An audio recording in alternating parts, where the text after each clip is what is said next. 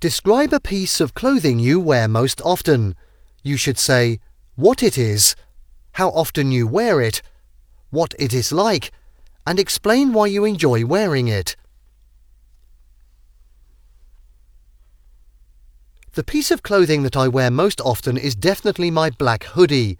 I literally wear it almost every day, especially during the colder months. The hoodie is made of a soft and comfortable material and has a hood with strings that I can adjust to my liking. It also has a big pocket in the front where I can keep my hands warm or put my phone and wallet in. I really enjoy wearing my black hoodie because it is so versatile. I can wear it with almost anything, whether I'm going to class, running errands, or just hanging out with friends. It's also really easy to layer with, so I can wear it under a jacket or over a t-shirt, depending on the weather. Furthermore, the black colour of the hoodie is very low-key and matches well with all kinds of outfits. It doesn't attract too much attention, which is perfect for me as I prefer to keep a low profile in public. Besides, wearing my hoodie also makes me feel cozy and relaxed, which helps me feel more at ease during stressful days.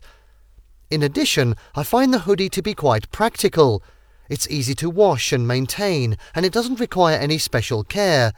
I can simply toss it in the washer and dryer, and it comes out looking good as new. Moreover, I have had this hoodie for a long time, and it still looks great. The quality is really good, and it has held up well over the years. All in all, my black hoodie is my go-to piece of clothing for comfort, style and practicality. I can't imagine my wardrobe without it.